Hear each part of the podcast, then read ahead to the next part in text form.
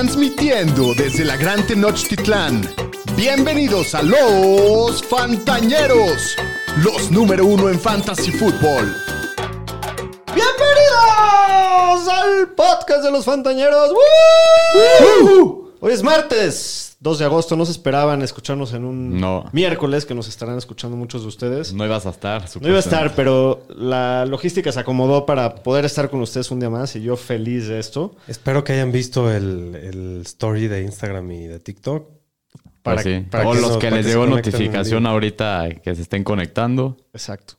Eh, bueno, hoy es martes 2 de agosto, el capítulo 147. Hoy continuamos con el- la serie de Dando el Rol. Hoy tocan las divisiones del sur. Daniel Shapiro, ¿cómo estás? Muy contento, ya, ya feliz de estar aquí porque estuvimos macheteándole ahí, aquí el señor estadística y yo para armar las ligas. Ya se armaron. Ya está, Ya está todo ahora sí organizado. todo cocinado. Ya. Entonces, muy emocionado de, de, Esténse de- pendientes, van a recibir información, de jun- Ahorita les jugar contra la ñeriza va a estar buenísimo. sí. sin duda. El Pudu, ¿cómo estás, Aro? Bien, pues ya también muy emocionado. ¿Cuántas semanas, Pudu? ¿Cuántas ¿Cuántas semanas? semanas? Cinco, ¿no? Sí, hoy estamos a 37 días. A dos días de que empiece el- la pretemporada con el partido del Hall of Fame. Y lo que decía el señor Shapiro de las ligas de Fantasy. Mañana vamos a estar mandando las invitaciones de las ligas. Estén pendientes ahí con, con sus correos. Igual vamos a postearlo en redes sociales, pero estén pendientes a todos los que mandaron sus, sus inscripcio- Solicitudes, inscripciones, señor Así es. No se me trabe. Eh, sí, la verdad es que yo muy emocionado. La, la NFL ya está de regreso. Han habido Así es. aparte unas noticias Sí, tan locochonas. Muy loco, todo muy Y- movido. Y ya hemos visto unas lesiones fuertes, que Sí, eso es la parte también. terrible de esta, Ya de me, esta época. ya me emociona levantarme en las mañanas a ver las noticias. No, yo Sí. nomás cada vez que me dio una alerta sleeper, digo, puta, please que no sea un güey de mi equipo o alguien de mi Dynasty, ya sabes. Sí, sí, sí, alguien lesionado. Sí. Este, pero ya están todos con, con sus uniformes completos, dándose madrazos. Ya, es hora de paz. empezar a estudiar para los drafts. El jueves ya hay americano. Así es. Ya, ya está de regreso, señores. Sí, sí. Ya nada más falta el último empujoncito. Así ya, ya es. lo logramos. Pero bueno, como siempre les, les recuerdo que nos pueden encontrar en nuestras redes sociales, arroba los fantaneros por todas partes. También suscríbanse a nuestro canal de YouTube, piquen a la campanita para que les recuerde cuando salga el capítulo nuevo. Eh, también en Spotify le pueden picar a la campanita para que les recuerde, pero bueno. Sin nada más que decir, a señor. todas las campanitas. A todas las campanitas que encuentren, píquenle. Sí, eh, vámonos con las noticias de la semana. Las noticias con el señor Estadística. Pues vamos a empezar con la noticia más importante de toda la semana. Pues ya el quarterback de los Browns de Sean Watson ya tiene una suspensión. Alias el cornflake. El Cornflake le dieron seis partidos por violar la política de conducta personal en la liga. La liga tiene tres días para presentar la apelación, o sea, sería hasta el jueves. Hasta el momento no la han presentado. La asociación de jugadores dijeron que no van a apelar porque, pues, obviamente Ellos felices, ¿no? están muy contentos con la sanción. ¿Qué opinan? Pues dicen que Gudel la va, la va Yo también creo que la va a pelar. a- la va a pelar y a ver que, a ver si no se la va a pelar también, pero No, porque él tiene la autoridad para hacer lo que él quiera. O sea, lo que pasa es que esta, este juicio, por ponerlo, por decir, llamarle de alguna manera, es completamente diferente a todos los que hemos visto, a lo que vimos de Ezequiel Elliott o de Ben Roethlisberger o inclusive lo de Ray Rice. Porque antes el comisionado es el que decía rompió las reglas y tantos partidos, lo que él decidiera, y no había más. Pero este, desde el nuevo CBA, ya es un juez externo que, que lleva toda la investigación y, y- y- y dictamina una. Pero es solamente una recomendación. O sea, Gudel tiene el, el- la Y facultad. la liga de- se decía que la liga estaba pidiendo por lo menos 12 partidos, ¿no? la, la liga dicen que está pushando para todo el año. Todo el ¿no? año, sí. sí, Este- bueno, di- dicen que se va a resolver para el fin de semana, entonces ya vamos Sí, a pues en los siguientes tres días vamos a ver si apelan y, y si Gudel decide aumentarlo. Correcto, ya, ya a partir de eso sacaremos nuestras conclusiones de fantasy. De entrada me parece muy bizarro como, o sea, de- o sea, que le den seis partidos Sí. después de que 20, tuvo más de 24 acusaciones de, de- o sea, aparte son acusaciones graves y aparte si lees el, el- el- digamos que el resumen de, de- que dio la jueza Sue Robinson, eh, ella lo que dice es, sí, rompió las reglas y le llamó depredador y, o sea, lo está y realmente ella como culpando. mujer le dio seis juegos nada más. Y, y nada más le, le recomienda seis juegos cuando está viendo todo esto. Pasaron un cash por ahí. No sé, pero está. La, la verdad, a mí, No, no yo sí me quedo. O sea, siento que, el- que si la liga permite que nada más sean seis juegos, es un. Pues sí. Es un ojo negro, ¿no? Pa- Para, la liga, yo creo.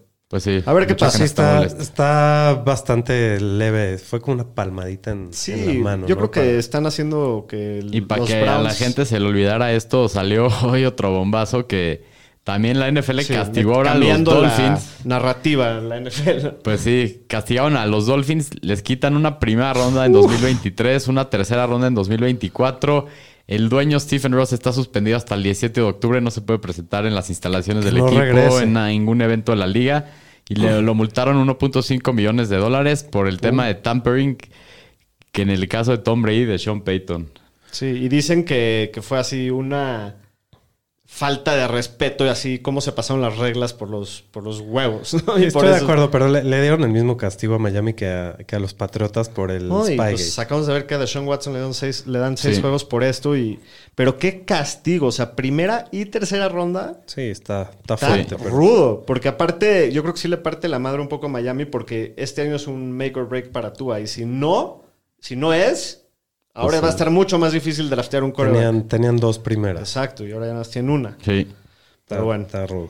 Y de lo que habíamos comentado la semana pasada del quarterback de Arizona de Kyler Murray, que le habían puesto una cláusula en su contrato que tenía que estudiar cuatro horas a la semana cuando tenían partidos. Ahora ya le quitaron la cláusula, entonces sí existió porque el, señor Kyler se, se ofendió y estaba muy molesto al día siguiente que había salido esto.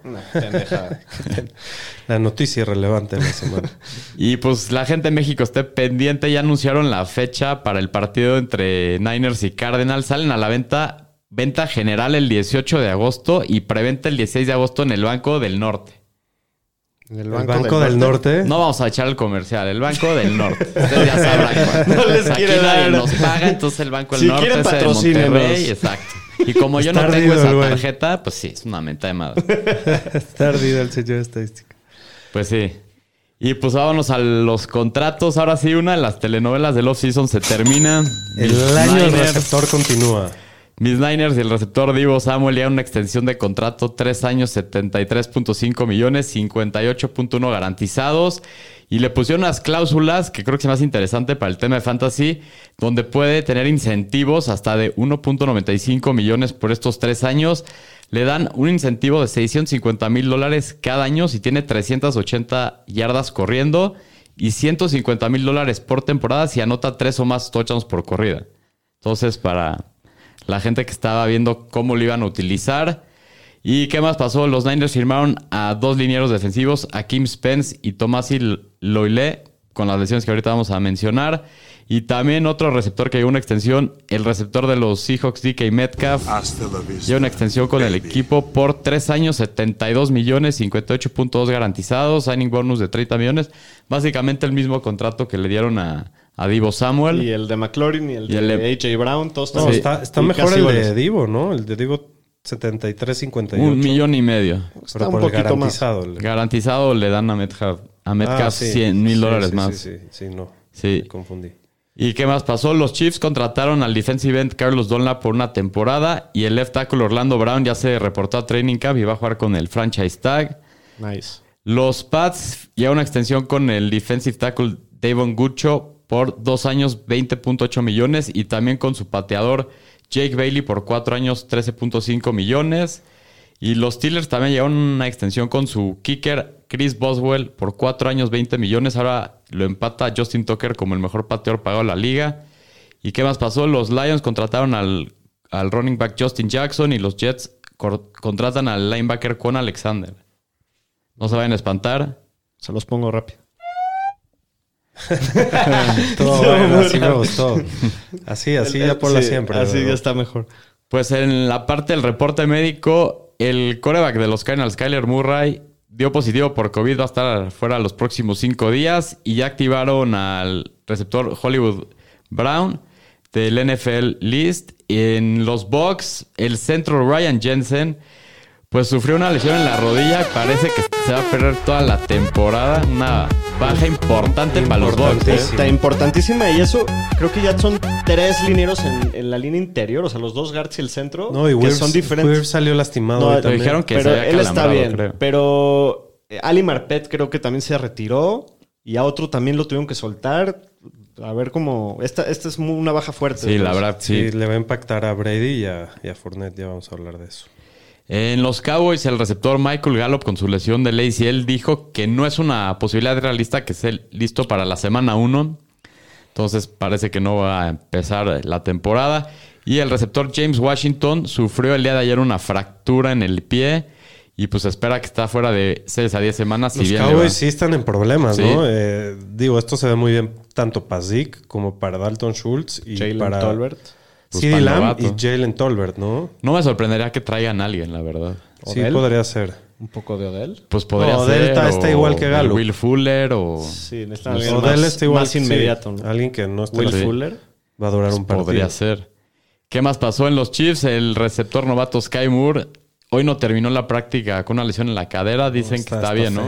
Me dio un microinfarto, güey, cuando lo vi. Porque aparte salió el video y se vio casi cojeándole duro. Dije, la puta madre ya se rompió. Pero luego ya salió que salió caminando tranquilo y tuiteó que está todo bien. Ok. Pues a ver si Pues sí. esperemos que sí. Y pues en muy malas noticias, el receptor de los Broncos, Tim Patrick, en la práctica de hoy se rompió el ACL, está fuera toda la temporada. Lo mismo le pasó al corredor de los Broncos, Damaria Crockett. Entonces, muy trágico día para los Broncos. Qué práctica brutal Sí, de los broncos, no manches. Pero bueno, hablando un poco de fantasy, eh, esto yo creo que al que más le, le conviene es a Jerry Judy, ¿no? Ya Soton a los dos, ¿no? Sí, a los dos. Incluso KJ Hamler A Hamler. se, vuelve uno- una opción interesante para un flyer ahí. Qué, Sí. qué triste lo de, lo de Tim Patrick porque Ajá. es de los jugadores que estaba como en ascenso, ya Sí. sabes, joven y puta, qué mal timing, la verdad. Sí, sí, sí. En los Browns, el receptor Amari Cooper no entrenó el día de hoy por una lesión, no especificaron qué, y el head coach Kevin, Kevin Stefanski dice que espera que regrese pronto. En los Bengals, el quarterback Joe Burrow dicen que va a regresar cuando esté listo. Esto dijo el head coach Zach Taylor con la operación del apéndice que tuvo. Y el corredor Elijah Holyfield, el hijo de Evander Holyfield, el boxeador, Dale. lo pusieron en el injury reserve, se pierde todo el año. Por una pérdida de oreja. Por una oreja mordida. Y el T. Higgins, que lo El opera- T. Higgins. Eh, El T. él, es buenísimo el T. Este, que lo operaron del hombro en el off-season, ya está participando en drills 11 contra 11. En los Steelers, el corredor Najee Harris ayer, pues no terminó la práctica, lo pisaron y recibió atención médica, pero dicen que está bien, ¿no? Hoy ya practicó. No sé si a full, pero ya practicó. ¿Qué más pasó? Chase Claypool se lastimó el hombro el fin de semana y está día a día con una lesión en el hombro. Y Pat Fairmouth estaba lidiando con una lesión en el hamstring. En los Rams, el receptor Van Jefferson, pues creo que está programado para, para someterse a una cirugía de rodilla el día de hoy. No, todavía no sé si, le- si lo hizo o no y cómo le fue. Se espera que esté fuera varias semanas y su estatus para la semana 1 está en el aire. También muy bueno para Allen Robinson esto. Pues sí. ¿Qué más? En los Lions, el receptor Quintes Cephus tuvo una lesión en la pierna y salió hoy de la práctica. Y el Titan TJ Hawkinson no practicó, no Sí, especificaron siempre por está qué. lastimado. También otro. Titan Sí. y otro Titan que Otro. también se le había lastimado, Irv Smith. Ahora sufrió una lesión en el pulgar, fue operado el día de hoy y, está, y no ha sido descartado para el opener, pero pues nomás estén pendiente de esto. En los Bills, el safety Jordan Poyer se hiperextendió el codo y va a estar fuera varias semanas. Puta, les fue barato porque se vio feo y él es importantísimo. Importantísimo. De los mejores de esa defensiva. Sí. Y otro safety también, el de los Seahawks, Jamal Adams, está fuera indefinidamente después de que fue a pedir una segunda opinión en una lesión que había tenido en la mano, Uf, de que lo este habían le operado. salió tan mal a los Qué Seahawks. mal trade ese de los Seahawks lo que pagaron. Terrible. Dos Sí. primeras, ¿no? Algo así. Creo que tres primeras. No, fueron No, dos, dos. ¿no? Fueron dos.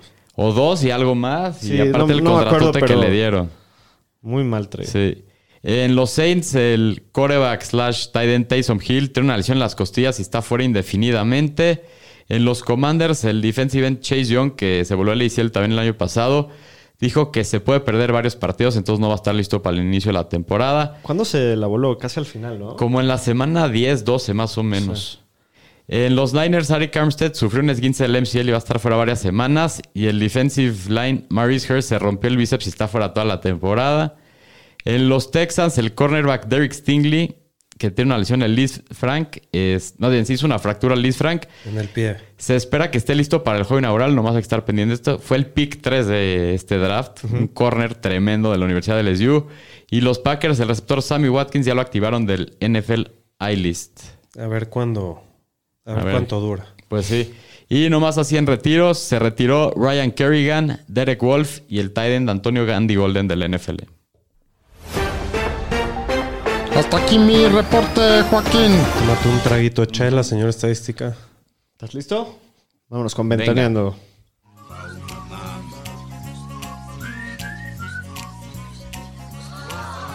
Ventaneando en los vestidores.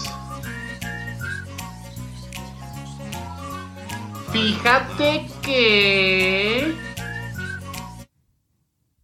Muy bien. Eh, vámonos con los chismes más importantes. Ya, no sé si lo apuntaste, pero viste que casi se agarran a madrazos Brandon Ayuk y Se Fred agarraron, Warner. se agarraron. Dos veces. Dos veces, sí. se estaban agarrando a Sí, pero no es el primer equipo. También el Josh Allen se estaba agarrando con un Con un defensivo. liniero, Pasa güey. todos los años. Sí. La calentura del momento. Así Y es. que está, se está viendo bien a Yuk en el Qué tremendo, dice. La verdad, sí. Muy bien. Pues en primer lugar, el head coach de los Cafés de Cleveland, Kevin Stefanski, dijo que el plan es que Jacoby Brissett empiece la temporada con esto de la suspensión de Pues Sean sí. Watson. Pues era lo esperado, ¿no? Correcto. Luego los Rams, eh, Sean McVay dijo que parece que tenemos dos running backs titulares.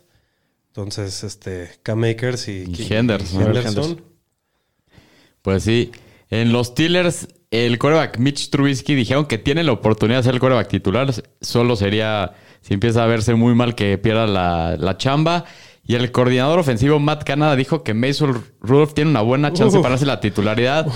Y hoy otro beat reporter por ahí te decía que Kenny Pickett Que se veía muy mal, mal. Entonces, pues no pinta muy bien la situación de los quarterbacks de Pittsburgh a un mes de que empiece la temporada. Tiene que ser Trubitsky por el bien del equipo. Estoy creo. totalmente de acuerdo. Sí, pero tiene que, o sea, tiene Si no es Trubitsky, toda la oportunidad a- de no perder el trabajo, Voy a pero pasar a ver de si- todas las armas casi de Pittsburgh. sí. Sí. De los Chargers, el corredor Isaiah Spiller es un es el único corredor aparte de Austin Eckler que está teniendo eh, reps con el primer equipo, también algo para van a usar. Entonces Mínimo- pinta que va a ser el 2 de Sí, este equipo exacto. clavado. Está clavado como el 2 hasta ahora. Sí. Y bueno, James Robinson está como corredor uno en el depth chart del equipo. De los Jaguars. De los Jaguars, eh, digo, vamos a hablar más del un poco más del adelante. ¿Qué más pasa? En los Giants dicen que el receptor novato Wandel Robinson lo están poniendo en el backfield. Entonces, tengan esto en cuenta porque fuera de Saquon, pues No tienen es Matt. Brida y ya nada más. Sí. Quieren aplica- aplicarla a Divo. Sí. Ok, dicen que Tampa Bay está involucrando mucho a Julio Jones. Desde el principio está con el primer equipo y que está demostrando buena conexión. ¿Qué Sí. va a pasar con Russell Gage? Vamos a ver. Y bueno, en los Bills, Zach Moss está en tendencia positiva para tener un rol en la ofensiva. Please. Ya, güey. Sí, ha demostrado que es una, es una papa este cabrón. Sí. Sí. Sí, sí, sí. Y en San Francisco dijeron que los corredores Jeff Wilson Jr. y Ty Davis Price pueden estar involucrados desde el principio, lo que habíamos comentado de que un ya, comité. Aquí Sí. se- ya se veía venir. Jeff Wilson va a durar do- dos juegos.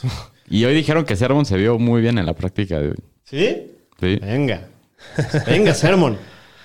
Eh, bueno, en los Delfines de Miami, Mike Ezekiel Tyrant dicen que, que todo pinta que le van a pedir que bloquee más a lo- de lo que estaba acostumbrado en la ofensiva de McDaniel y que lo han buscado poco, lo han targeteado poco en training camp. Entonces, no pinta muy bien para los ríos de mierda de los Tyrants. No. Y bueno, los, en los Colts, el wide receiver Paris Campbell parece que tiene asegurado el, el puesto de wide receiver 2. Un jugador muy talentoso, un- que se fue arriba en el draft, pero no, no ha podido con las lesiones. Y lo están hypeando mucho este offseason. Ahorita Sí. hablamos un poquito más de, de ellos. Muy bien, pues ahora sí vámonos a seguir dando el rol. El día de hoy toca el AFC y el NFC South, las divisiones del sur. Vamos a empezar con el AFC South, también conocido como la división de la basura. ¡Vamos! Ves. Sácala ya, la basura, sácala ya. Muy bien, vamos a empezar en primer lugar con los Titans, que son los campeones de división. Sí. Esta es la rola de los Titans. Como. ¿eh? Órale.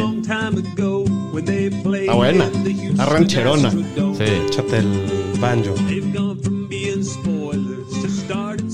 ¿Qué habla? Está hablando hablando, que primero que eran los Oilers. Sí, Ah, que era los Ya está hablando el City Music Circle. Está buena su rola contra. Pues venga, ¿quién se. Pues ¿Quién empieza? los Titans que el año pasado ganan la división, quedan como el mejor récord de la AFC para pasar a el playoffs. Fueron el primer sembrado seed. 1, acabaron 12-5. Y pues este año Las Vegas les proyectan 9.5 ganados. En playoffs, pues perdieron en la ronda divisional en casa contra los Bengals. Ahí que Tannehill se vio bien mal, tiró como tres intercepciones bastante malas. Sí. Y pues, ¿qué hicieron en el offseason? Hicieron un trade en el draft donde mandaron a AJ Brown a Filadelfia y draftearon a su reemplazo a, Trey, a Traylon Burks. Eh, adquirieron al receptor Robert Woods por una sexta Que ronda. también está, viene de una, de una ACL, De ¿verdad? un ACL, pero dicen que se ve bastante bien. Cortaron a Julio Jones, contrataron a Austin Hooper, que lo habían cortado los Browns por una temporada. Y pues ahora a ver cómo ven a Tannehill este año. Es el equipo que más targets y más yardas aérea vacante tiene de toda la liga. Purks es el arma principal, pero pues es un novato que decían que tenía problemas, como se ha visto en Training Camp. Y Robert Wood viene rezando de un ACL. Entonces, para Fantasy, No, no, no. A Tannehill no hay que draftearlo. Eh, lo puedes draftear en, en ligas Superflex, ¿no? Nada más. Sí. Eh, como de, la- de las últimas opciones. Pero en, en redraft no tiene sentido. A lo mejor puede llegar a ser un streamer en la Podría temporada, ser. pero eh, ahorita para draftearlo no está. Estás buscando upside, De acuerdo. ¿no? sí. El que sí me- a mí sí me gusta mucho es Traylon Burks. O sea, yo creo que por, a falta de cualquier otro, y, y últimamente se, ha- se han escuchado buenas cosas en, el en los últimos días en Sí, el training camp. los últimos yo creo días, que sí. tiene potencial para no, no, no llegar probablemente al nivel de AJ Brown, así que estamos acostumbrados. Pero, Pero, pero no se está yendo tan bajo en, en los drafts. ¿eh? Se está yendo a- alrededor de ciertos jugadores interesantes. Ahorita te digo, ok. más o menos. Y pues que más aquí, Derrick Henry, el rey, que regresa de su lesión de pie, que regresó para playoffs. Y pues, ¿qué esperan de Henry este año? ¿Cómo lo ven? ¿Se lo llevarían ahí donde está como corredor 3, Yo sí 4? estoy all in con él. O sea, ¿no te Sí, preocupa el no. tema de la lesión? No, Es me un preocupan más otros. Como otros corredores, pero yo, yo no creo que le vayan a dar el mismo volumen que le, ha- que le han estado dando los últimos años. Creo que ya se dieron cuenta que no la que si la toca 400 veces en una temporada se lo Sí, van a matar. Chance no 400, pero con 330 estoy Sí, igual muy sí, contento. está, te va a ir muy bien, ¿no? Eh, Yo creo que es un pick muy seguro y pues como cualquier este corredor se te puede lastimar. Está entrando a los 28 años, ¿no? Sí, ya tiene 28. Traylon Burks no o. Rashad Bateman. No, ve. No, Bateman, creo que Robert Woods, Robert Woods o quién? Traylon Burks. No, Burks. están De- pegaditos. De Andre Hopkins, Traylon Burks. Burks porque no me echó seis semanas sin Hopkins. Hijos, quién sabe, esa sí me la pienso. ¿Sí la draftarías ahí a Hopkins? Puede ¿Seis ser. semanas te lo tragas ahí? Pues ve, se está yendo en el pick 95. Yo sí. Venga. ¿Qué más? Pues los receptores Burks, Woods, ¿cómo los ven? Ahorita están receptor, están como de rankeados 104 y 105, muy pegados. ADP 115 y 99. Se está yendo Woods un poco antes en ADP. ¿Cómo, cómo los los veo ven? piso más seguro Woods, Sí. más techo Burks. Sí, sin duda. Y, y lo más probable es que a estas alturas del draft esté buscando más techo que piso. Entonces, Sí, me gusta a mí más Burks. A Yo, mí yo- también. yo la verdad sí me rifaría con Traylon Burks. Sí, el tema aquí es que es una, una ofensiva que es la que menos pasa de toda la liga, ¿no? Sí. Así es, la pero segunda que menos. realmente, por más poco volumen, alguien tiene que cachar. Pero va a Pues ser, yo creo que va a ser, uno de los dos va a ser muy bueno y el otro va a ser mediocre. Sí, y yo creo que Burks va a ser el bueno. Muy bien, ¿algo más de los Titans? No, es todo. Bueno, en segundo lugar de la división, los Colts de Indianápolis, que la temporada pasada quedan eh, 9-8, se pierden los playoffs de una forma increíble. ¿No nos vas a poner la rola de los Colts o qué onda? Ahí está la rola de los Colts.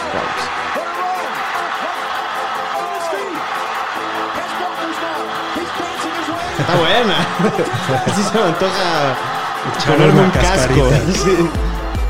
Muy bien, pues 9-8 la temporada pasada, segundo lugar en la división. Se pierden los playoffs en una forma increíble. No sé si se acuerdan, la última semana el que Carson Perdieron contra los Jaguars. contra los Jaguars en la semana 18. Eh, Ahí acabó su tumba el Carson Wentz. Sí. Todo el año, o sea, estaban con el equipo que tenían, estaban en el límite y se, se acaban quedando cortos. Eh, Las Vegas para el próximo año les proyecta 10 victorias. La temporada pasada, pues como ya dijimos, Carson Wentz para el olvido, un fracaso total de trade para los Colts. Pero bueno, sale Carson Wentz, entra Matt Ryan, que sigue siendo mucho más preciso que Carson Wentz, incluso a estas alturas de su carrera. Es un ex MVP que aunque obviamente ya no está a ese nivel, sigue siendo un coreback bastante competente, tiene 37 años y creo que le, más que el interés que pudiera llegar a tener por Matt Ryan, o- creo que a sus armas les da más valor de lo que Creo que les sí lo vas a poder streamear en algún momento. Sí, probablemente streamear o algo así, pero creo que a, a sus armas todavía les eleva el techo más Sí, a todos, ¿no? Sin duda.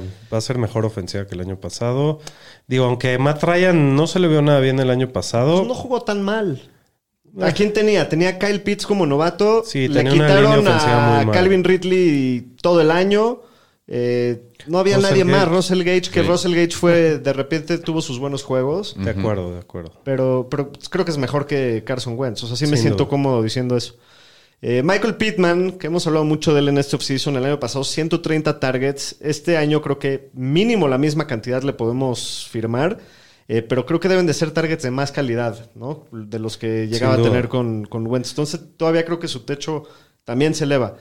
Eh, fuera de Michael Pittman, Lo, lo que me preocupa es que le dé la maldición del Julio Jones con Matt Ryan y no meta touchdowns el Michael Pitt. Sí, pero pues ya vimos a, vimos a sus mejores años de Julio Jones con Matt Ryan. Pero ¿no? no Sí. metía touchdowns. Solo Sí, tuvo sí, una temporada de Julio Jones de toda su carrera ha sido de 10 touchdowns o más. Sí. Eh, bueno, fuera de Michael Pittman, los nombres no son muy sexys. Eh, muchos, eh, se- no sé si ustedes se tomarían un rife por Paris Con mi Campbell. último pixie. Es que, o sea, sí, sí me gusta el rife, pero creo que hay mejores rifes que el que Paris Campbell. No, no, me, no, siento que mal. tiene un techo muy alto, la verdad. A mí me gusta todavía un poquito más Alec Pierce, el, el- el rookie. Que aunque ahorita sí está más sembrado Paris Campbell como el 2, Sí, el tema que me gusta mucho sido el prospecto de. Sí, exacto. Eh, me gusta mucho el prospecto de Alec Pierce. Eh, de los corredores, pues Jonathan Taylor es el jefe de jefes. ¿Qué se puede decir de él? No, Casi garantía que se vaya en el primero o segundo pick de todos De los todas drafts las ligas, prácticamente. Eh, estoy Olin, no tengo ninguna reserva, ni ninguna duda, ni No, ningún miedo de draftear a Jonathan Taylor. Si yo tuviera el primer pick de, de algún draft, sería mi pick. Jonathan duda. Taylor antes Sin que cualquier duda, otro. sin duda. Eh, ¿Cómo le ven a Nahim Hines? ¿Creen que llegue a tener algún valor? A mí sí me gusta. Matt Ryan es un coreback que se la pasa mucho más a los Más de corredores. dink and dunk, ¿no? Mucho más. Y, y creo que es un gran jugador. El año pasado estuvo muy lesionado, pero Hace dos años fue el corredor 20. Y siempre el ha equipo ha demostrado dicho que lo talento. quiere usar este año. Sin duda. Tuvo 76 targets hace dos años. Sin duda. A mí, a mí me gusta bastante. Creo que es un buen, un- una buena opción para tus últimos picks, sin duda. De los handcuffs más sólidos también, ¿no? Pues yo, yo ¿Lo no sé si es el handcuff o no? handcuff. No, yo no sé si es el No te handcuff. das No, no. nada de miedo Jonathan Taylor, ¿verdad? No porque me dé miedo Jonathan Taylor, es que no sé que él vaya a ser el handcuff. Este es un corredor mucho más chiquito, que es mucho más especialista por aire y a lo mejor el que sigue en el depth chart, que no, no, no me sé su nombre ahorita, sería más el handcuff de Jonathan Taylor. Puede ser, puede ser. Pero bueno, pues esos son los Colts. En tercer lugar, increíblemente Te en tercer todos lugar. seguidos. Sí, ¿qué, qué pasa? Texans love the game of football. No, bueno. Down here, the game is big, and it's raw. So grab a chair and sit a while. Los Tejanos, el camión de la basura, Junior. Texas style. Texas Style.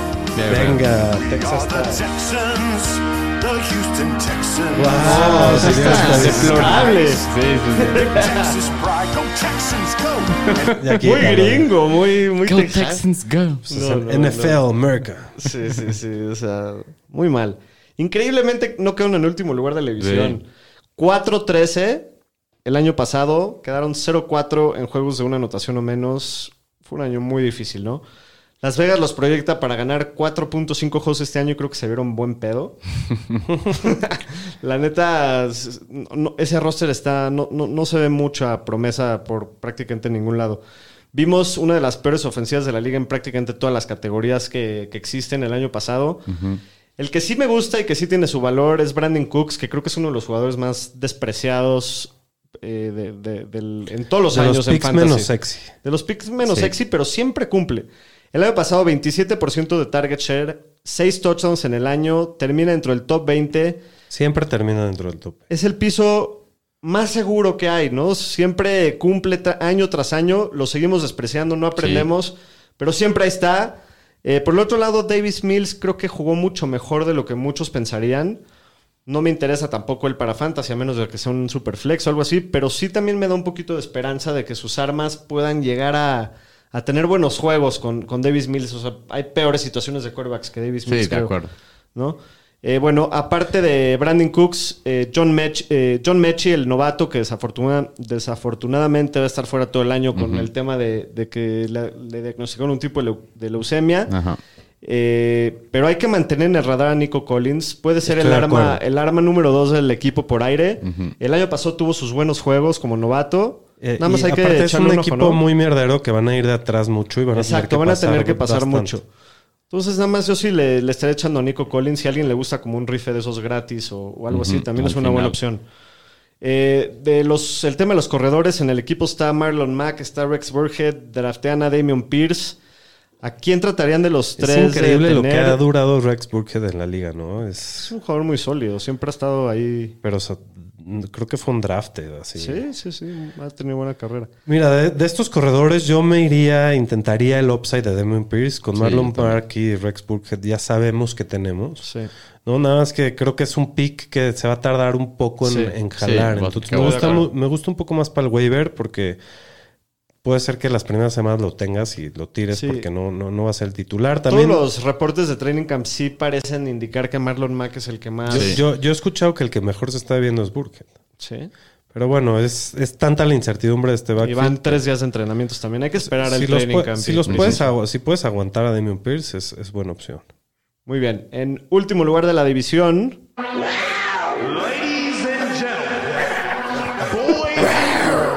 échate tu rugido de Jack. te sale muy bien a ti. Ya lo hice yo. Ah, Señor estadística. Muy bueno. El tuyo estuvo más sexy. Bueno, pues esta es la, la rolita de los jaguares de Jacksonville. Bueno, ¿qué decir de los Jaguars? El peor equipo del año pasado, 3 y 14. Las Vegas le proyecta un 6.- 6.5 ganados. Eh, un poco de números, fueron los 32 en puntos por partido, el 11 en intentos por pase, el 30 en intentos por corrida. Llegan al equipo Christian Kirk, Say Jones, Evan Ingram, Christian Kirk y Say Jones receptores, Evan Ingram tight end y Brandon Sheriff un liniero ofensivo bastante bueno. Se van DJ Shark y Andrew Norwell. Creo que el- lo más importante de, de este equipo fue que eh, llega Doug Peterson, ¿no? Eh, Ajá. eh, Se va el impresentable, abusivo Urban Mayer, que Claro, no eso es un lo, lo- el movimiento más importante de este Sí. equipo. ¿no? Eh, creo que debe de ser un, un mejor año eh, con estos cambios, con este mucho mejor coach. Eh, debe de ser un, también un mejor año porque regrese Tien y creo que eso les va a ayudar bastante. Eh, Trevor Lawrence se vio, se vio muy mal, pero pues te- tuvo muy malas armas y poca ayuda del coaching staff. No, como que estaba en una nada lo situación ayudó a- imposible. A, desarrollarse y con todo y todo tuvo 3.641 yardas, que para un rookie pues es bastante bueno, ¿no? Creo que hay un gran chance que tenga mucho mejor año. Eh, le daré a él beneficio de la duda del Sin año duda, pasado. sin duda. Es un, fue el primer pick del draft. eh, un- Prospecto un generacional. prospecto de desde Manning. Entonces, pues en el papel tiene la, la posibilidad de convertirse en una estrella, Trevor Lawrence. No sé si va a ser este año, pero puede ser. Eh, creo que está en una mucho mejor situación. No me gusta para draftearlo, pero en, en Liga Superflex no está nada mal. Creo No, que sí, puede. y en Dynasty también puede está, ganar. está bueno ahí como. Sí, un- en Dynasty sí. Y bueno, hablando un poco de, de su juego aéreo, va a tener a Christian Kirk, que lo contrataron, que, que- que fue el pri- El la primera pieza del dominó. De los receptores, De la que, locura de empezó- receptores. que empezó a caer. A caer. Eh, bueno, tomando en cuenta una mejora de Trevor, creo que Kirk tiene bastante buen valor en el draft. Estás llevando un receptor uno de un equipo en la novena. Eh, no creo que es un talento estelar Christian Kirk, pero creo que va a tener el volumen necesario para superar su IDP sin problemas. Me gusta, sin duda. Y bueno, el del resto de los receptores, Marvin Jones, Say Jones y Treadwell, no los tocaría, no, no, no me interesan. Y no, no veo quién le vaya a hacer competencia Ni- ni la a. Kirk ni a la Vizca. Creo que, hay que aquí hay que seguir un poco el dinero también. Eh, hablando un poco de, de Evan Ingram, también está ahí Dan Arnold, que estuvo involucrado el año pasado. Tradearon por él. Eh, creo que sería difícil para mí apostar para, por Evan Ingram en el draft. Eh, Creo que tiene la posibilidad de tener un buen año. Es un talento bastante interesante, pero No lo toco. pues lleva muchos años sin hacer nada. Está en una muy mala ofensiva. Su situación no mejoró mucho los Giants acá. Digo, nada más para tenerlo en el radar en la temporada. Sí. Y bueno, la, la parte más complicada de este equipo creo que ahorita es el backfield. Eh, hay que seguir muy de cerca esta, eh, esta situación en el training camp.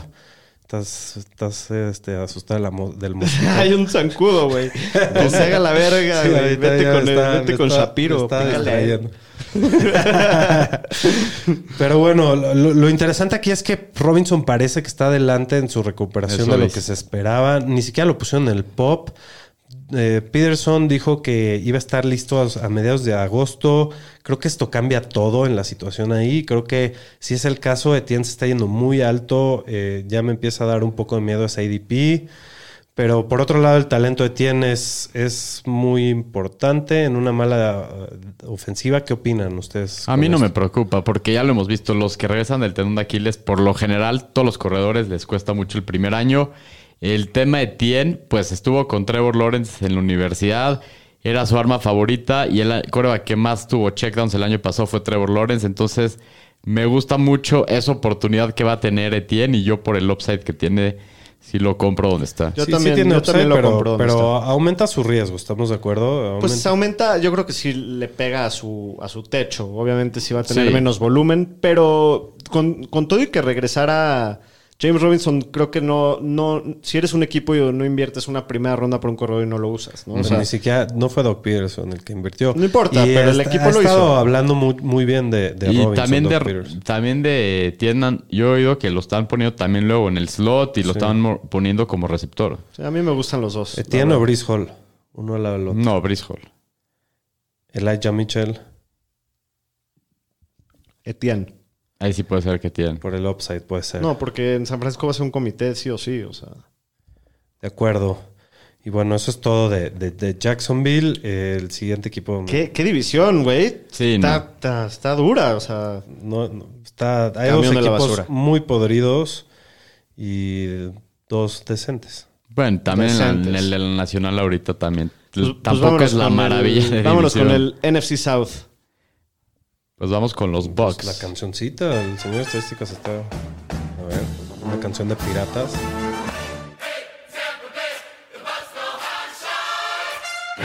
Una rola como de soul aquí. Sí, me siento como Ray Charles. Está buena. Me imaginé que iban a hacer los cañonazos de no, pues esto es lo que tiene. Pues se ve que es de cuando empezó el equipo esta rola. No, no tan vieja, se ve que es como hace cinco años. Ah, se ve. Sí. No, de lo que vi del video y los uniformes que sacan y todo, se ve como de cinco años. Va, pues los Bucks eh, fueron el mejor equipo de la división NFC South. Eh, tuvieron 13-4 de récord. Eh, Las Vegas los tiene para ganar 12 partidos, también porque están en una división bastante sencilla para ellos.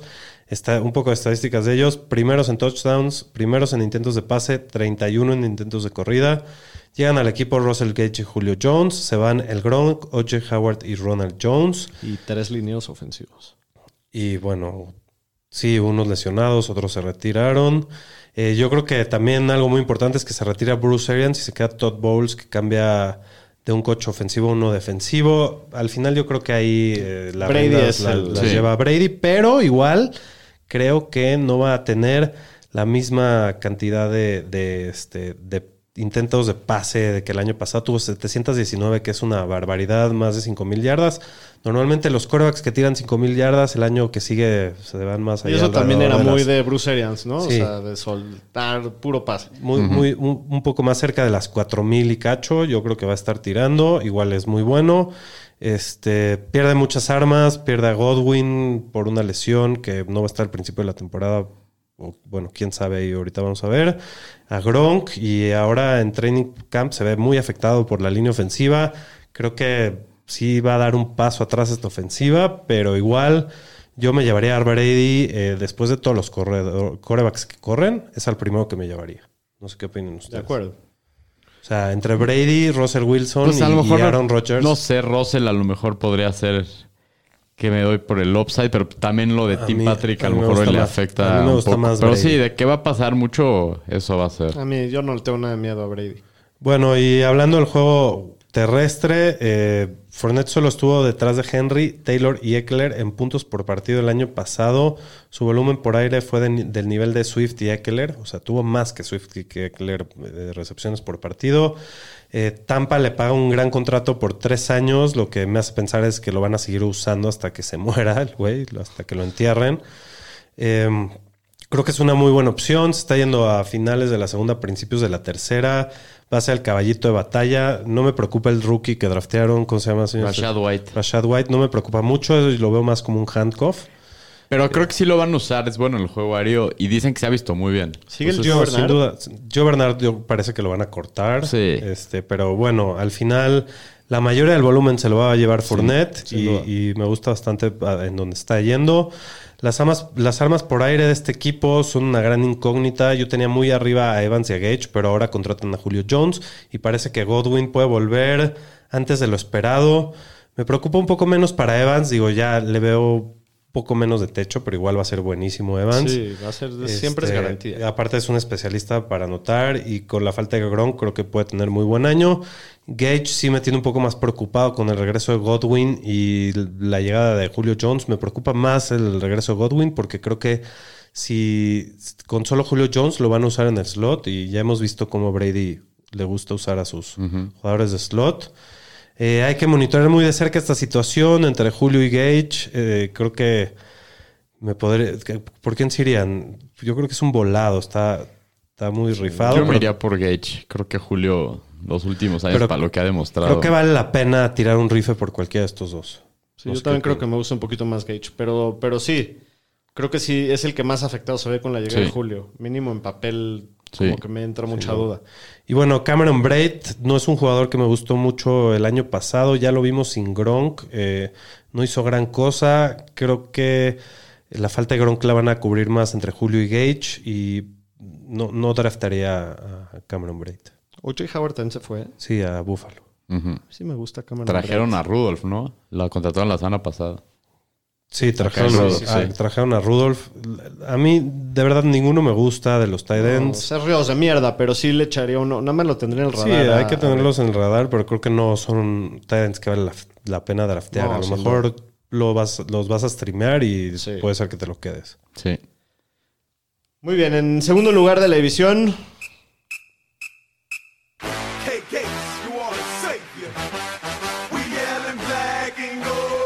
pusiste la marcha en los Santos? No, para poner otra cosa. Pues los Santos de Nueva Orleans, que acabaron 9-8, segundo lugar de la división. Pues que se la pelaron la última semana y se quedaban a punto de pasar a playoffs. Pues este año Las Vegas les proyecta 8 ganados y lo más importante, se va Sean Payton, que pues es el head coach más importante que ha tenido esta franquicia. Les dio su único Super Bowl y nombran a Dennis Allen como su head coach, era el coordinador defensivo del equipo. Regresa James Winston después de que se voló el ACL, que el año pasado pasó un pase de touchdown en el 8.7% de sus pases, lo cual es altísimo. ¿Qué más hicieron en el offseason? Draftearon en la primera ronda al receptor Chris Olave. Regresa Michael Thomas después de dos años que ya lo vemos ahí corriendo rutas. Y trajeron a Jarvis Landry. Dicen que se ve muy bien Michael Thomas en el Entonces campo. mejoran muchísimo el cuerpo de receptores de este equipo. Es un, Lo un que cambio nunca le radical. pudieron dar a, a Drew Brees, ¿eh? Sí. Y pues el tema de la suspensión de Alvin Kamara, esto está muy interesante. Se hablaba de seis partidos, pero se suponía que el día de ayer iba a tener su audiencia, la cual la pospusieron por otros 60 días. Es la tercera vez que la posponen. Si la audiencia es en 60 días, estamos hablando casi al final del primer mes de la temporada regular, por lo cual hay otra gran posibilidad de que se vuelva a aplazar la audiencia y cada vez se ve más cerca de que su suspensión va a llegar en 2023 y a lo mejor no lo van a suspender y mucha gente le está teniendo miedo por ese tema. Hay que estarlo monitoreando. Como lo hemos dicho, tengan sus drafts lo No, más si pegado no, a la si no temporada. Lo, si no lo suspenden es un pick de primera ronda clavado. Pues no- primera, pero sí es una segunda sí- ronda. Yo sí, si no estuviera suspendido estaría en primera, sin duda. Sí, Pues sí podría ser. la- Podría o sea, ser. si no tuviera este problema, El estaría- único, el único problema es que no creo que para las, para cuando sean los drafts ya vas a ver ya, ya vas a saber si lo van a Pues suspender no. al mes o no lo suspenden. ¿no? Si dicen ahí que la audiencia está programada en 60 o días sea, es a finales de septiembre. aunque lo draftees, va a seguir ese riesgo de que lo acaben drafteando a media Yo- temporada, yo de, no. de que lo acaben Pues suspendiendo. todo, toda, todo apunta a que no, no lo van a suspender Sí, este año, parece, que todo va a ser para el- ¿Cómo lo ven? O sea, ahorita está de ranking 25, corredor 14, ADP 19, running back 12. Sí se está yendo. O sea, se está yendo a la mitad de la segunda ronda. Sí, pero ahorita está castigadísimo porque la Ahorita. gente le tiene miedo. Va a Sí, subir, sí. va a subir en los draft Sí, sí, yo creo. esta noticia sí, pues sí debe subir. Sí, se va a pegar al, al último pick de la, de la primera, por ahí. Yo creo Pues que sí, se va a ir sí es un allá. jugador muy interesante. La verdad, para Fantasy siempre cumple. Fuera de las lesiones que el año pasado se perdió dos, tres juegos, pero es bastante cumplidor. Y en ligas PPR, sí, pues no, para sí. el volumen que tiene por aire es muy atractivo. Eh, pues si lo suspenden, como ven el backfield, Mark Ingram les llega a interesar para las semanas Sí. que vaya a estar fuera. por sí, más que tenga suspender, 32 años y que se vio bien mal el año pasado. Pues yo sí, yo sí lo tomaría con mi último pick para que me sirva cuatro corredor semanas y lo tiras. Titular por cuatro o seis semanas. Sí, Pues sí. sin duda. Y al James, ¿cómo lo ven? ¿Lo ven como un streamer? Lo veo como un streamer. El año pasado cuando jugó tampoco fue que se vio muy bien tirando mucho volumen. Fue muy eficiente. Sí, muy, muy raro, ¿no? eficiente. Con muy poquito volumen, ¿no? Sí, tiraba como 20 pases, 3 touchdowns. Fueron la- 180 yardas. Creo que fueron Sí. la ofensiva 32 por aire. Sí, la 32 por aire y la 19 en puntos el año Sí, pasado. bueno, pero con Tyson Hill. Creo que ese experimento ya se acabó, ¿no? Pues ahí sigue en el equipo. Pues ahí sí. No, porque tiene contrato, pero ya no va a jugar Sí. quarterback.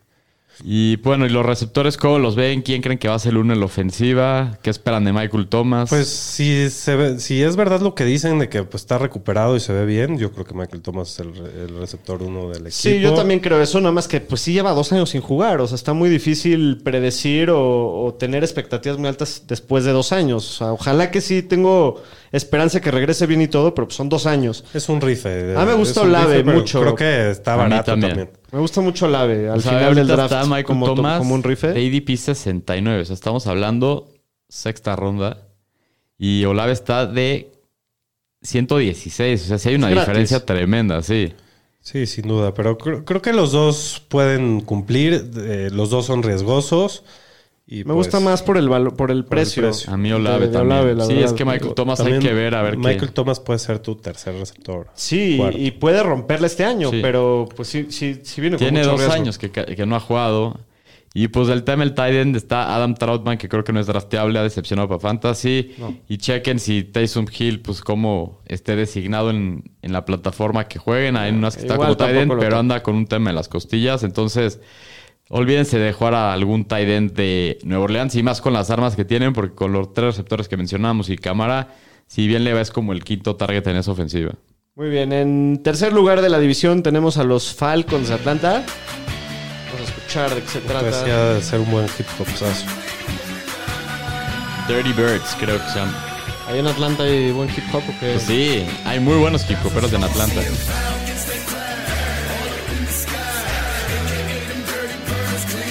Dirty Birds. Muy bien, pues 7-10 el año pasado. Me sorprendió que quedaron 7-10. Sí. Después de. Hubiera creído que acabaron como 4-13. Sí, sí, sí. Fueron 31 en la liga en jugadas por partido. Fue una ofensiva que se movió muy lento y muy poco dinámica y muy aburrida, la verdad. Eh, perdieron a Calvin Ridley casi todo el año. También no contarán todo el año que viene con él porque lo castigaron todo el Porque año por apostó apostar 1.500 dólares. 1.500 dólares. Y a, Y a Watson, seis chaquetita partidos. serial seis partidos por No, qué abusar de cosa. 25 mujeres. Pero bueno, así están las cosas. Eh, Kyle Pitts tuvo más de mil yardas, tuvo una muy buena temporada, pero para Fantasy decepcionó mucho porque le faltaron los touchdowns. O sea, no, eso, Tuvo uno, ¿no? uno en todo Uno, el año. sí. No le, eso, eso fue lo que lo, lo frenó a tener una explo- una explosión, porque si hubiera tenido cinco touchdowns, hubiera sido el Tyrant dos o tres de- del año. Sí. Entonces es lo único que le faltó. Del equipo, obviamente, sale Matt Ryan. Entra Marcus Mariota. También draftean a Desmond Reader en la tercera ronda, que, que era el quarterback de la Universidad de Cincinnati. Eh, no sé cómo, cómo vaya a afectar el tema de Mariota. Para mí que no es tan malo como, como le fue en... ¿En dónde jugó antes de Tennessee, los Raiders? en En- Raiders. Antes de los Raiders fue Tennessee. En Tennessee. Es que en Tennessee cerró... ¿Quién un es peor, Matt Ryan o, o Mariota? No creo que Mariota, ¿no? Entonces vamos, sí. vamos para abajo, Vamos ¿no? para abajo. Pues puede ser, sí. O sea, para sus armas yo creo que sí es un... les pega. Eh, Pitts está yendo como el, el tercer tight end en los drafts, o sea, en la tercera ronda, es un precio muy caro. ¿Lo Yo no pagarían? No lo, pago. No, no. muy caro para un, alguien que va a estar en un- una ofensiva tan mala con un coreback como Mariota. Muchas incógnitas. Estoy totalmente de acuerdo. Estamos platicando antes del show que Cordell Patterson no está recibiendo prácticamente nada de amor. No.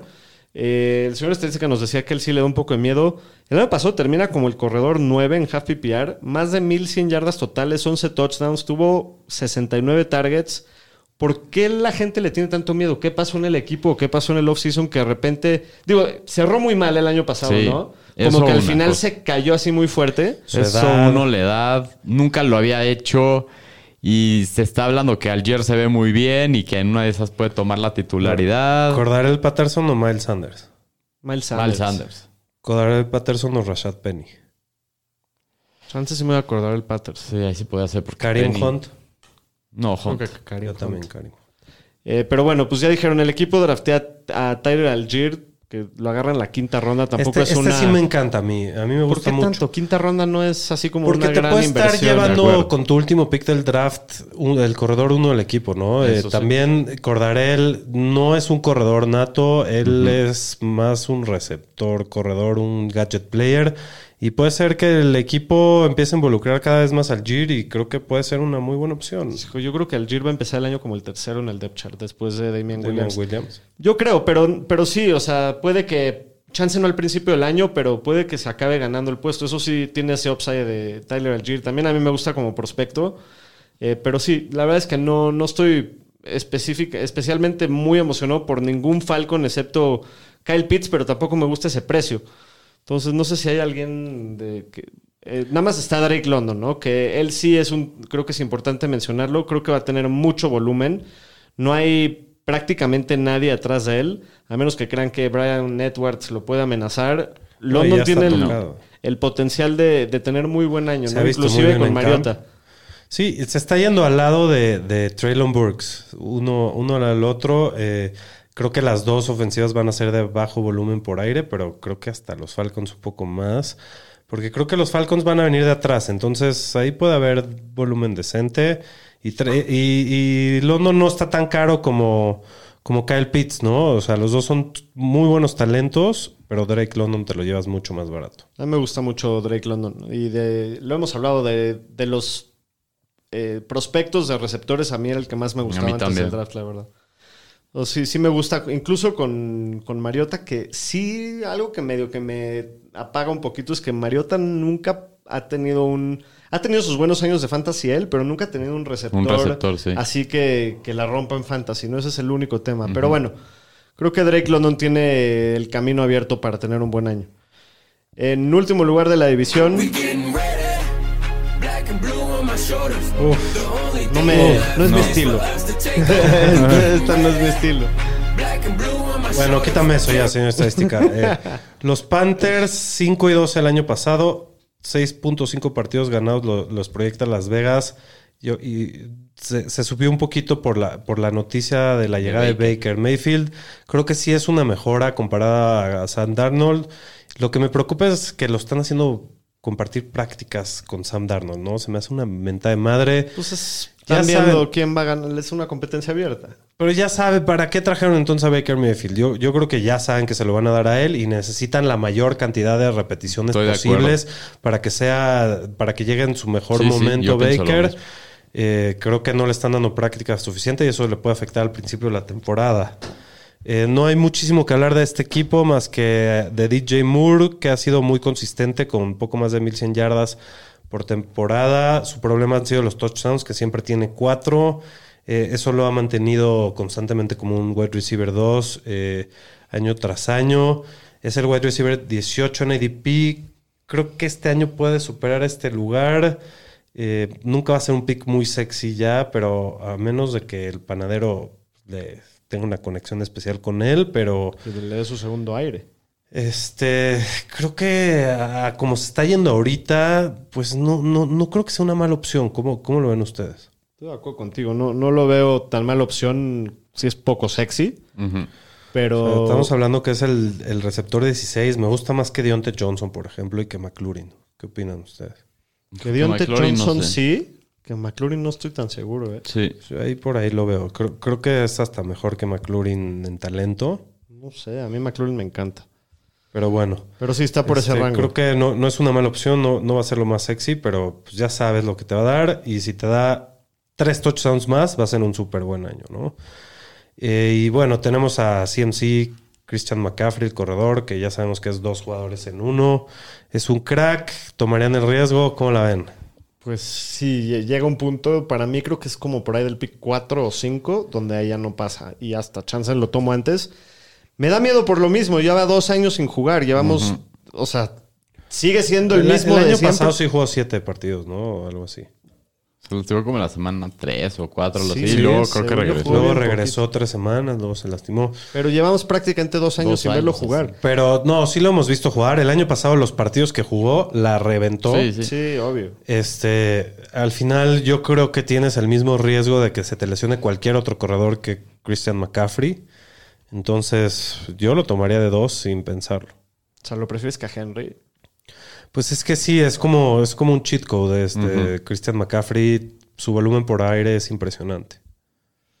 La verdad está muy, es- está muy cerrado. O sea, no, no, no creo que ninguna sea decisión correcta. ¿Tractarían pero a algún otro jugador de los Panthers? No. yo no, tocaría ningún otro. No, Ni en ligas Eh, profundas. Ni güey. siquiera estaría al pendiente Terrence Marshall ni de ningún otro. no, Eh, para nada. De acuerdo. Muy bien, vamos a pronosticar las divisiones. Empezamos con la americana. Aro, ¿cómo queda la AFC South? La ganan los Colts. Luego voy con los Titans. Luego creo que van a ser los Jaguars y los Texans al final. Yo la tengo igual. Yo también, igualita al señor ¿Sí? estadística. Yo creo que ganan los Colts. Sí. sin Colts. Titans, Jaguars y Tejanos, Texans, camión de la basura. Tres Sin igual. duda. Muy bien. Eh, de la NFC, Shapiro. De la NFC, eh, creo que va a ganar Tampa, obviamente. Seguido de. Es que están muy obvias estas divisiones. eh, seguido de Nueva Orleans. Y luego vamos a tener a los Panthers y luego a los Falcons. Yo nada más tengo, al- yo tengo primero a Tampa, después a los Saints, después tengo a los, tú tienes a los Falcons A de los último, Pan- ¿verdad? Sí. Sí, yo tengo a los Falcons arriba de los Panthers. Yo también estoy igual. Estampa 1, Nuevo Orleans 2 y los otros dos no sé bien, pero creo que Atlanta va a quedar mejor que Pues Carolina. igual que el año pasado. Igual entonces. que el creo año que pasado. Carolina les va a ir muy mal y creo que a Matt Rule lo van a acabar corriendo como a medio año, no va Sí, a terminar. A mí tampoco me laten nada Bueno, los Panthers. este- Nada más para eh, aquí contestarle a la bandita que nos ha escrito. Antonio Valles, saludos. Esta temporada será de mis Chargers. Si no la charderean, Pues- mucha suerte. en la historia Como no está Parece su- que no, no conoces a, tu, favor. a tu equipo, cara- carnal. Muy la anguita. La anguita dice qué rookies les gustan. Pues a ver, uno cada quien. Brice Hall, Sky Moore. Brice Hall, Sky Drake Moore, London, Traylon Burks. eh, Chris Olave. Olave. Venga. Y Salvador Tirado, Ingram tomará un poco de volumen por su por la suspensión de cámara. Buenas noches, Santañeros. suspensión, sí. Pues sí, va a tomar casi todo el volumen, yo creo, ahí. Y Muy pues, Muy bien. Antes de despedirnos, Aro, ¿quieres echarles un Otra vez pequeño nos resumen echamos de la el, liga, ¿no? el comercial de la liga. Todos los que mandaron sus este, Solicitudes, sus eh, falla esa palabra al el día de mañana vamos a estar mandando en la tarde unos correos. Igual lo vamos a postear en redes sociales. Estén pendientes para que se registren. Oye, Tienen se el- registró un chingo de gente. Sí, un chingo de Gracias a todos por los que mandaron. Desafortunadamente no todos van a poder alcanzar lugar. No- Hicimos no una tenemos rifa. tantos lugares. Hicimos una rifa Les completamente dimos la oportunidad de que nos manden cosas cagadas. Y Sí. no- Algunos lo hicieron y otros no. Los que lo hicieron tan adentro. Pero, pero sí, esto ya está. tienen, tienen hasta el domingo armado. para responder si no entra un suplente. Muy Así importante. es, muy importante. Ahí lo, va, lo van a ver en el mail todas las instrucciones. Está muy fácil. Nomás le pican ahí al link de Sleeper y ya. Pero bueno, la Liga de los Santañeros ya se, se hizo una realidad, ya está Así armado es. el, el pedo. Muy bien, Yerisa, pues eso ha sido todo por hoy. Les agradecemos como siempre mucho por eh, haber estado con nosotros, por escucharnos. Eh, yo ahora sí la próxima semana no estoy, pero ahí les El encargo mi, señor mi estadística va a gritar para que, Sí, para que me lo escuchen. En la regadera a entrenarle. ¿eh? Muy bien, pues cuídense. Saludos. Gracias, gracias por todo.